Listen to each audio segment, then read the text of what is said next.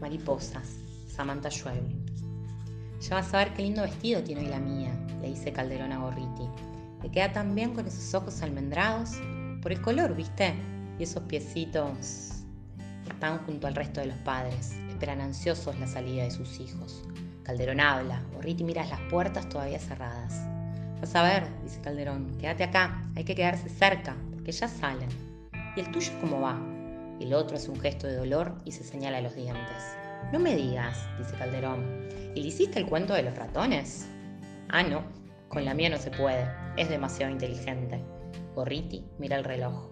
En cualquier momento se abren las puertas y los chicos salen disparados, riendo a gritos en un tumulto de colores, a veces manchados de témpera o de chocolate.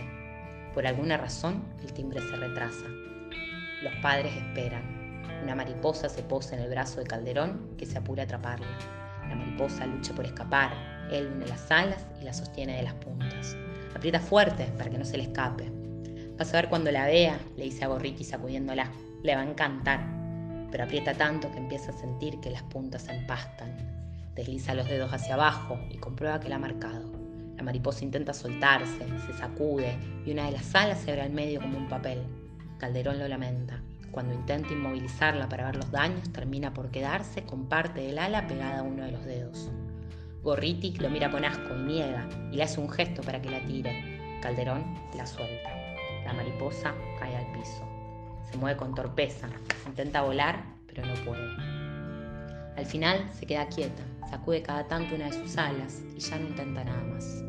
Gorriti le dice que termine con eso de una vez y él, por el propio bien de la mariposa, por supuesto, la pisa con firmeza. No alcanza a apartar el pie cuando advierte que algo extraño sucede. Mira hacia las puertas y como si un viento repentino hubiese violado las cerraduras, éstas se abren y cientos de mariposas de todos los colores y tamaños se abalanzan sobre los padres que esperan. Piensa si irán a atacarlo, tal vez piensa que va a morir. Los otros padres no parecen asustarse, las mariposas solo revolotean entre ellos. Una última cruza rezagada y se une al resto. Calderón se queda mirando las puertas abiertas y tras los vidrios del hall central las salas silenciosas.